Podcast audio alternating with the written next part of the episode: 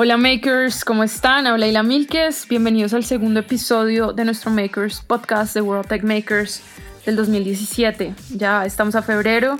Eh, esperamos que hayan tenido un muy buen mes de enero. Ahora les quiero presentar a Juan David Aristizábal, quien es un emprendedor social de muy alto impacto a nivel de Colombia y la región. Desde el 2010 Juan ha sido profesor del CESA. En el 2011 Juan escribió un libro llamado Llenando Espacios en el 2012, Juan fue reconocido por la revista Gerente como uno de los 100 líderes que están transformando a Colombia. En el 2013, Juan fue reconocido por la revista Semana y la Fundación Liderazgo y Democracia como el top 20 de los jóvenes transformando al país. En el 2013, su equipo gana un premio llamado MTV Latinoamérica Millennium a nivel internacional por su fundación Buena Nota, que es una plataforma digital fundada en el 2006 que expone proyectos de emprendimiento y de impacto social en la región. Juan es fundador de Todos por la Educación, que es un movimiento que ha movilizado a miles de miles de personas en todo el país. Es el primer movimiento social colombiano que reúne a personas con mayores diferencias políticas en torno a siete prioridades que se deben alcanzar en la educación con el fin de que Colombia sea competitiva y pacífica. Juan también es una Shoka Fellow, un Knight Fellow, un Fulbrighter. Él estudió dos maestrías, una en Asuntos Internacionales de la Universidad de Columbia University en Nueva York y otra en Periodismo en la misma universidad. Su pregrado es en Administración de Empresas. Juan recibió también de Forbes un reconocimiento global como uno de los 30 menores menores de 30 años transformando el mundo, transformando Colombia, por ser quien es, por ser una gran persona, por ser un emprendedor social de muy alto impacto, por inspirar a millones. Los dejo con Juan David Aristizábal, que a sus 27 años nos está inspirando a muchos. Gracias, disfruten. Hola Juan, ¿cómo estás? Hola Irana, muchísimas gracias por esta invitación a este podcast y conversar con ustedes de cómo vamos a cambiar el mundo juntos. No, gracias a ti Juan, es un honor y un gusto tenerte acá, pero bueno, arranquemos. O sea, mira, este podcast, más allá como de hablar de tu experiencia profesional, nosotros queremos conocerte más a fondo a nivel personal y entender un poco cómo haces tú como un ser humano para lograr cosas tan grandes a nivel profesional. Entonces yo quiero empezar contigo pues a nivel personal, como preguntas em, que sean más allá de lo profesional. Creo que vamos a tener que editar esto. No, está súper bien, no editemos, sigamos. bueno, entonces Si yo te pregunto una cosa, cuando tú piensas en, el, en la palabra éxito, ¿en quién piensas y por qué? O sea, para ti, ¿qué es el éxito? Cuando yo pienso la palabra éxito, pienso... Eh, pienso en Dios. Y pienso en Dios porque creo que el éxito es lograr crear con amor y creo que eso es para mí Dios. Es crear y vivir desde el amor. Wow, ok. Entonces, por ejemplo, tú empezaste tu carrera súper chiquito. ¿Tú ya tenías esa visión o una transición o un cambio? Yo creo que por mucho tiempo yo viví equivocadamente el concepto de liderazgo. Y te voy a decir por qué, porque yo creo que nos han vendido, digamos, en los colegios, y esta sociedad usualmente cuando hablan la palabra líder muestra una persona carismática, que tiene que tener una visión y, y, que la gente, digamos, debe seguir porque, porque tiene esos dos componentes, una visión y un carisma. Y en un punto de la vida, y hacía cosas y ya estoy construyendo esta visión y voy para allá, me di cuenta que eso no es liderar. Liderar significa resolver las preguntas más difíciles que tiene una sociedad, hacerse las preguntas más complejas y me di cuenta que lo que, lo que yo tenía que trabajar en mi entorno y en mí no era en construir una visión, era en encontrar cuál era el problema fundamental que teníamos que resolver. Cuando uno encuentra eso en la vida, es decir, cuál es el problema fundamental que tiene esta sociedad, hay muchos, pero cuando se da cuenta que no hay varios y uno dice, bueno, lo que yo voy a hacer es ayudar a mover la sociedad a resolver ese problema, el liderazgo pasa de ser un... Eh, un adjetivo, ejemplo, digamos, eh, él es líder a un verbo, que es liderar. y para mí liderar, digamos, en unos años cambió el concepto diciendo, no, saben que lo que me quiero dedicar es al verbo. Y el verbo es muy distinto a, a lo que es el culto a la persona. Y hoy nuestra sociedad, digamos que tú, yo creo que lo estamos viendo, es que el mundo está buscando es gente que haga preguntas difíciles, mueva a la sociedad a, a, preguntarse lo que es complejo eh, y no va a seguir a un caudillo porque hable duro, o grite o porque tenga supuestamente una visión o un carisma. Y Juan, volviéndonos atrás, o sea, volviéndonos al pasado, ¿hay algún punto en tu vida que te hizo decidir ser un líder hoy? O sea, algo que te haya marcado profundamente para estar liderando este tema de educación en, en Colombia. yo, creo que como es bien difícil no saber qué fue qué y cuándo, pero por mencionarte algunos momentos. Uno, pues eh, tener la oportunidad de, de, compartir y vivir tanto tiempo en el eje cafetero y con una familia muy metida en el mundo del, del, del, negocio del café, vi muchísima inequidad. Eh, en el mundo campesino, en el mismo mundo agrícola hay, a pesar de la gran abundancia que en algún momento tuvo el café, no necesariamente esa abundancia se ve reflejada en todos los metidos en el negocio.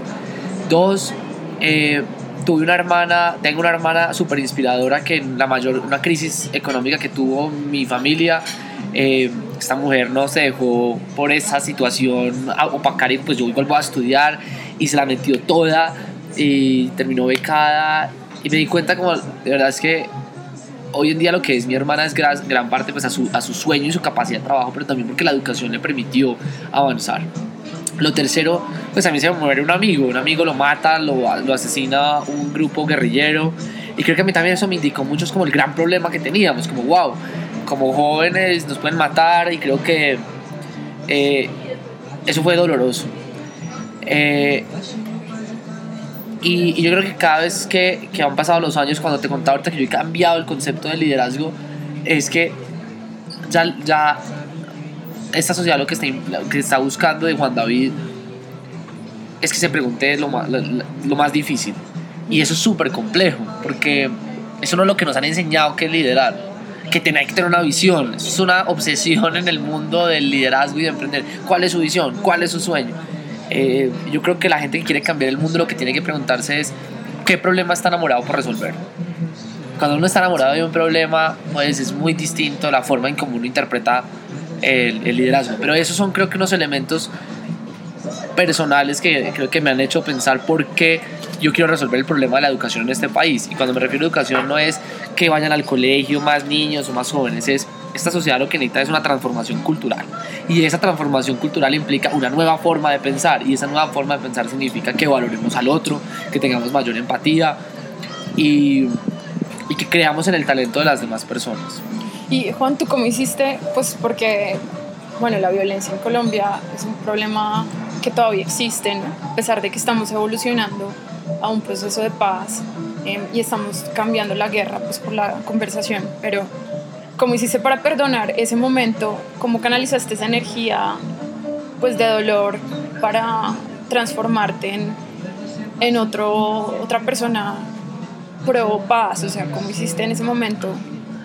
Yo, yo creo que tuve unos papás que me lograron explicar muy bien eh, que nada justifica la violencia, que nada puede justificar el dolor, ni eh, digamos, generarle dolor a otro ser humano.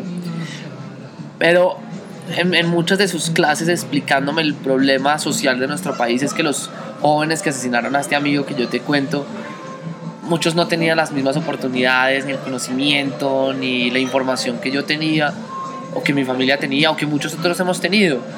Sobre todo el concepto de las oportunidades.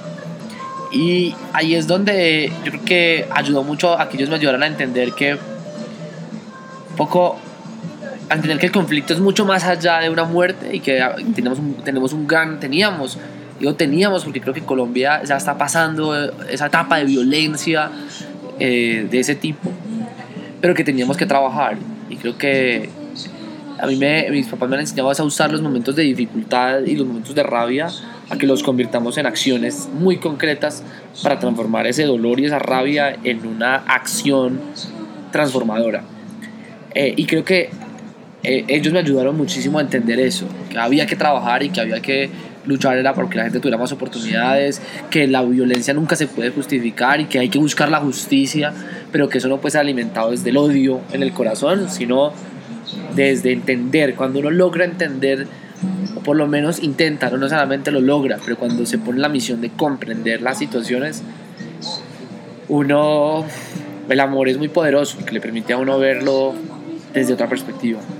Y Juan, ¿tú cómo, cómo sueñas? O sea, cuando decides hacer algo, ¿hay algún proceso que tú tengas? Mira, antes, antes me preocupaba mucho por la visión, como te contaba, ese, ese enfoque de liderazgo con visión. Y creo que he entendido que la mejor forma para llegar a crear sueños es preguntarse por el problema. ¿Cuál es el problema que yo quiero resolver? ¿O cuál es el problema que esta sociedad necesita resolver? Cuando uno empieza a pensar en problema, no, lo que empieza a encontrar en esa lluvia de ideas es soluciones. Y tú que eres una empresaria, pues sabes que pues, tú puedes tener una visión, pues esa visión no está conectada, que es que hay un problema por resolver.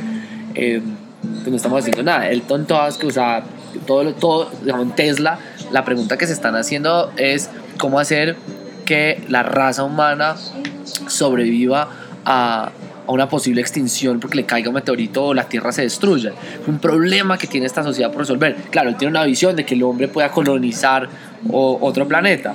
Pero viene una pregunta. Yo creo que lo que tenemos que empezar para soñar en cualquier tipo de cosas es cuál es el problema que quiero resolver, cuál es, cómo este problema que tengo lo podríamos resolver. Eh, eso creo que puede ayudar mucho para crear. Ven, hablemos de todos por la educación, o sea, si le puedes explicar a las personas qué es, por qué nace, ¿Qué visión hay para este movimiento? ¿Cuál es el problema que resuelve todos por la educación? Es que en Colombia aún no hemos entendido que la educación es una gran, gran herramienta para lograr que este país reduzca inequidades y se consolide la paz. Ese es un problema. El segundo es que la educación nos puede permitir consolidar la democracia. Y en eso significa es que un problema hoy en día es la apatía de los ciudadanos frente al tema de la educación. Esos son como tres problemas que hay. Entonces, todos por la educación. ¿Qué hace? Se organizan un movimiento ciudadano donde está gente de empresarios, sindicatos, empleados, colaboradores de partidos políticos de distintos colores y sabores, afros, no afros, blancos de la costa, paisas, de los llanos, gays, heterosexuales, de todos, unidos como en una misma misión y es todos por la educación. ¿Qué hacemos? Tenemos un pacto por la educación, 10 puntos muy concretos de cómo se tiene que resolver la sociedad y en esos 10 pasos la gente dice, yo me comprometo. Ejemplo, nosotros queremos que se aumente la inversión en educación, está en el pacto. Y este grupo lo que hace es un semáforo diciendo estamos cumpliendo, no estamos cumpliendo. Y bueno, ahí está la página de www.todosporlaeducacion.co para que la gente conozca cómo la ciudadanía está exigiendo, pero también participando de la conversación y resolviendo los problemas que te contaba ahorita que, que, busca todos por la educación. Tú mencionaste el tema de la apatía, o sea, ¿qué mayor, qué reto ha hecho que pues todos por la educación surja más, ¿no? Pues porque si hay más obstáculos tienes que levantarte por encima de ellos. La primera pregunta y la segunda pregunta, ¿por qué crees que hay tanta apatía, apatía en Colombia? O sea, ¿crees que hay algo que lo explica o...? Creo que hay, hay, muchas razones, pero la principal razón es que somos todavía una democracia muy naciente. Y esa democracia naciente pues todavía implica que hay que, hay que hacer este trabajo. El trabajo significa unirnos. Eso es por un lado, una democracia naciente. El segundo es, tenemos que tener proyectos colectivos. Digamos que eso que significa es, la gente tiene que tener un proyecto para que otros vengan. Si no hay proyecto, la gente no viene. Y la gente cómo llega a pasar de la indiferencia a la apatía es con un proyecto muy concreto. O sea, el 4 de febrero, o sea, este mes, en este mismo mes que, que estamos oyendo esto, hace nueve años, cinco pelados, mujeres, hombres, en, en, en, iniciando su vida profesional, pusieron un post en Facebook diciendo no más FARC. Y esos jóvenes de un momento a otro esto se llegó y lograron sacar a más de 12 millones de personas a las calles en una marcha gigante el 4 de febrero. Era algo muy puntual y muy concreto. Creo que la demostración es que la apatía, se, digamos, uno puede reducir la apatía es cuando hay proyectos en concreto, con, muy específicos. Y hay algo que, como lo que tú haces, Ilana, es el call to action, y siempre llamar a la acción. Tú siempre dices, oiga, sea mentor, venga, ayúdeme en esto. Eh, es una función que no todo el mundo tiene, no a todo el mundo le gusta el call to action, llamar a los otros a la acción, y creo que, que eso es súper inspirador. Ahora, en toda sociedad hay gente que es la más eh, generadora de preguntas, que es como yo entiendo el liderazgo, y hay otra que le encanta es ayudar responder las preguntas. Eh, y no, la apatía está mal es cuando no hay ni preguntas ni hay respuestas. Y entonces uno lo que tiene que hacer es empezar a generar muchísimas preguntas. Vale, ¿y tú ves eso en ciertas zonas del país o simplemente es como generalizado? En Colombia lo que abunda es gente haciendo preguntas. Eh, abunda también líderes con visión, pero que hay que ayudarles a entender que el problema no es una visión. O sea, Hitler lo que tenía era una visión. Hitler no se dedicó a hacer las preguntas incómodas a la sociedad para que esa sociedad fuera mejor. Y eso es lo que a mí más me preocupa de, la enseñanza del liderazgo en América Latina y en los colegios en Colombia. Es que seguimos hablando del caudillo, de la caudilla, el gran líder, el gran hombre, la gran mujer, y no hemos dicho, oiga, ¿y qué preguntas son los que resolvían? Los líderes casi siempre, casi siempre estos líderes que hacen preguntas incómodas, la palabra lo dice, incómodas, son los que esta sociedad trata de excluir. Ejemplo, Luis Carlos Galán Carlos hizo unas preguntas muy jodidas. Y es, oiga, ¿cómo nuestra clase política va a sacar al narcotráfico? Y lo mataron. A Nelson Mandela, cuando empezó a hacer las preguntas incómodas a Sudáfrica sobre eh, por qué el color de la piel dividía a una sociedad, lo, lo metieron a una cárcel. Entonces, pero esos líderes si nosotros logramos que en, Colombia abunde gente haciendo preguntas, porque en todos lo hay, yo creo que Colombia y América Latina son imparables. Pero son imparables si dejamos de alabarnos, creer en visiones y sueños únicamente, si no decimos, estamos resolviendo el problema que es... Eh, creo, para responder tu pregunta, creo que en todos los rincones de Colombia hay gente extraordinaria, gente haciendo preguntas, gente con visión, gente con capacidad para hacer una transformación en esta sociedad. Vale, bien. Juan, volvamos al tema de, pues, como el contexto de violencia, que tal vez, pues, la vida no es como enfocarnos en eso, pero tú no has sentido miedo estando, pues, ya mucho tiempo como un líder joven, em, haciendo preguntas que son muy complejas, incómodas. ¿No había un momento en el que tú te has cuestionado como qué estoy haciendo o no has sentido ese miedo, pues porque sabemos que muchas personas las matan en, en Colombia pues por, por, hacer este tipo de preguntas. Yo, yo comparto cuando mi mamá me, me dice, oiga, cuídese mucho, pilas con lo que acaba de decir, eh, sobre todo como cuando uno tiene que escribir o hablar de estos temas. Eh, y yo creo que el miedo siempre va a existir, pero por cada a cada momento de miedo uno le tiene que poner un muro y hay que construir por el otro lado el coraje necesario para hacerlo. O sea, miedo sin duda no, creo que se, se siente y lo han sentido gente cercana a mí, pero pero creo que también cada vez más esta democracia se consolida y respeta la diferencia a pesar de que en los últimos en los últimos meses hemos visto cómo se han asesinado líderes sociales eh, y eso hay que rechazar y yo quiero aprovechar este espacio para decir, nos tenemos que unir para rechazar la muerte de líderes sociales. Eh, pero pero del, del, el miedo solamente se la única forma de salir del miedo es con la acción. Y yo creo que estamos aquí es para actuar.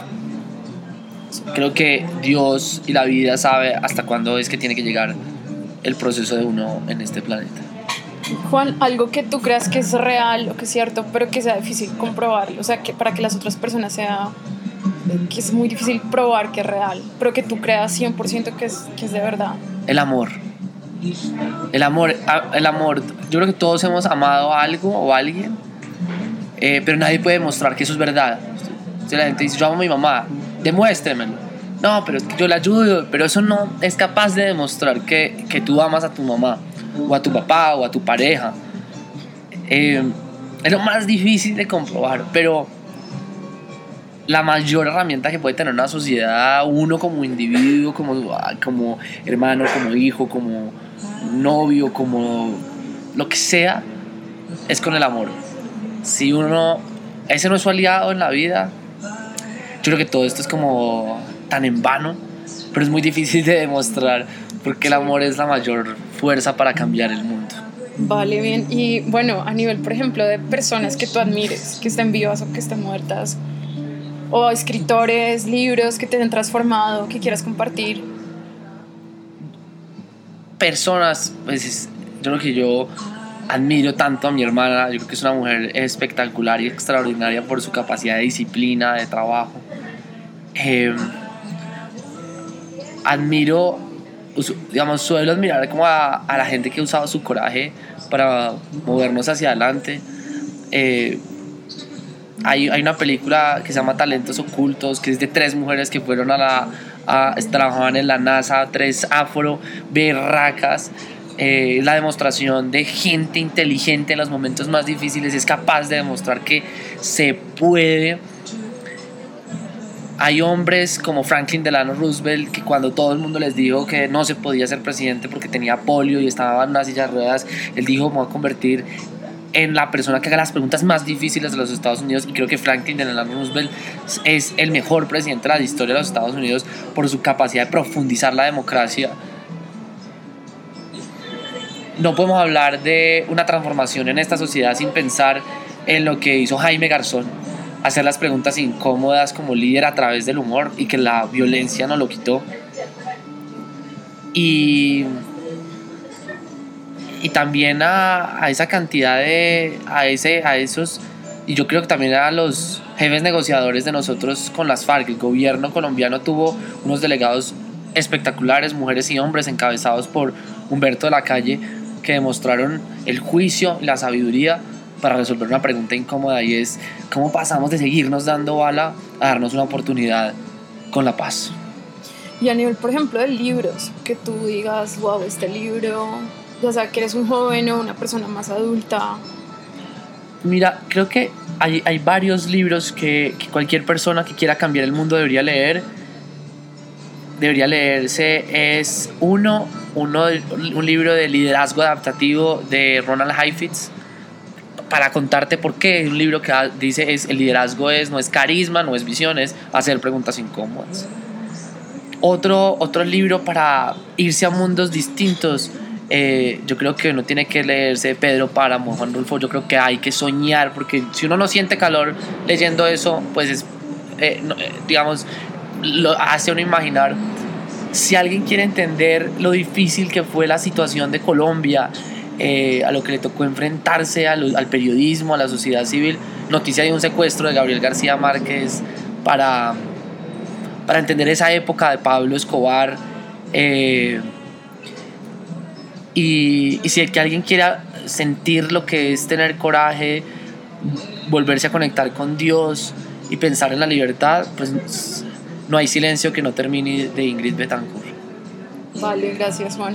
Por ejemplo, que tengas un consejo para cuando eras más joven? Bueno, todavía estás muy joven, pero como hace, no sé, 10 años, algo que tú te dirías, o a pues jóvenes muy niños que están pues surgiendo dentro de su, de su, de su vida.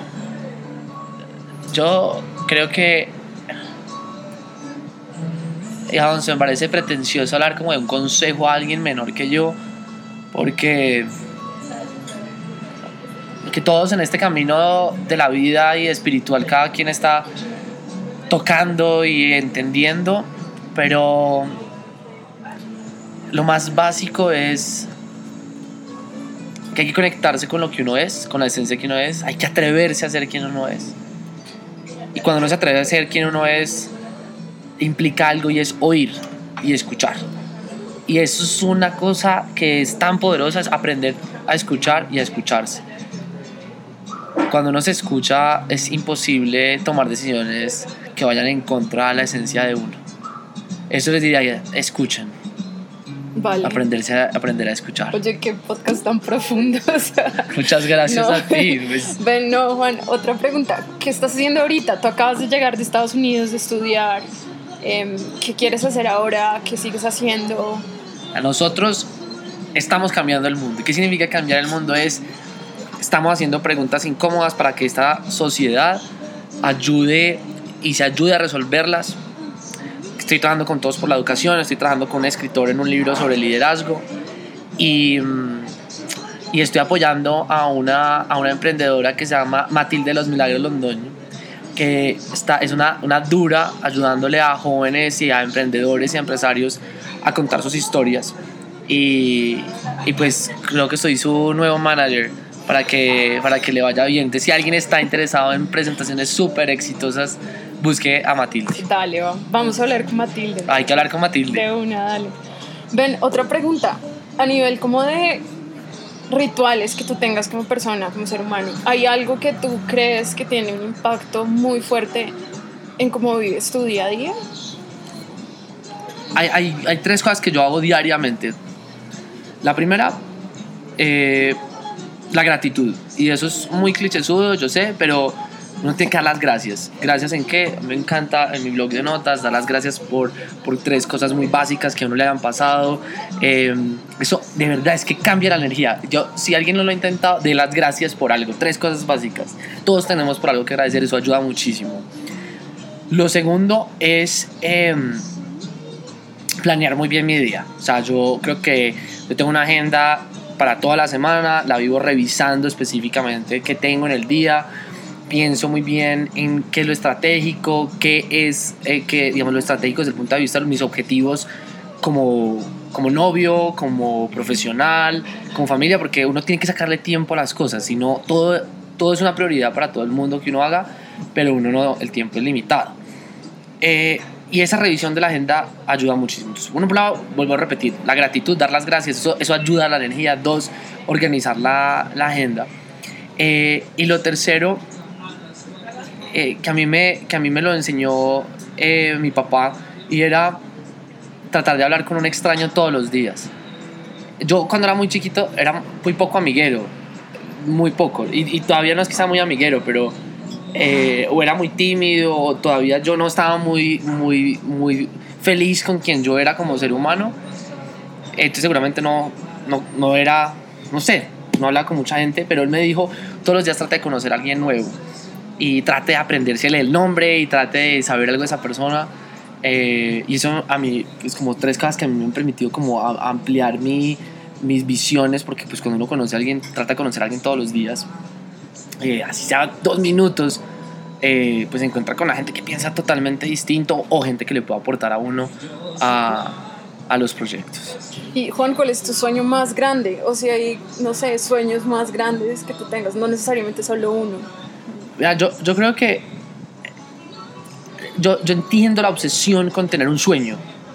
Eh, y yo creo que Martin Luther King nos inspiró mucho y nos contó dos cosas. La gente habla la primera parte de su discurso de yo tengo un sueño, pero se nos olvida que él estuvo durante muchísimos años haciendo las preguntas incómodas en los Estados Unidos. Preguntas incómodas. Yo quiero participar de un grupo de personas que ayuden a transformar la forma de pensar de esta sociedad. ¿Qué significa? Yo sin duda sueño con que en la calle haya arte, con que aquí exista música, con que a las industrias creativas se invierta muchísimo más, que en los colegios estemos hablando del respeto, la diferencia, que los niños puedan sentarse a meditar y aprender matemáticas, que esta sociedad duplique la inversión en la educación básica, media y superior, pero que no se nos olvide que la televisión tiene que jugar un papel fundamental en, la, en el desarrollo cognitivo de los colombianos. Entonces, me preguntas, ¿cuál es el sueño? Yo te digo, mm, busquemos la pregunta. Problema, yo creo que la forma en cómo actuamos y pensamos en Colombia no nos hace vivir en paz ni felices. En, en paz, ¿por qué? Oye, es evidente, nos matamos más en las riñas, hay más accidentes de tránsito y eso hay que cambiarlo. Y eso es una forma en la como resolvemos el conflicto. Y la otra tiene que ver con la felicidad. Si uno vive todo el día en un conflicto, todo el día está peleando, todo el día esta sociedad está en esta rigidez, que alguien le pitó y uno lo quiere matar, la gente no respeta las normas, no vamos a vivir felices. Eh, eh, desde el punto de vista químico, yo creo que nos hace, eso es tóxico, una, una sociedad que está todo el día en ese estrés, las toxinas que hacen, lo que hacen es matar el cuerpo entonces hay que lograr que dopamina y endorfina eh, se aumenten en esta sociedad, pero no por la euforia de que alguien metió un gol únicamente, sino porque seamos capaces de dirimir el conflicto de una forma eh, interesante y porque la gente pueda impulsar sus talentos.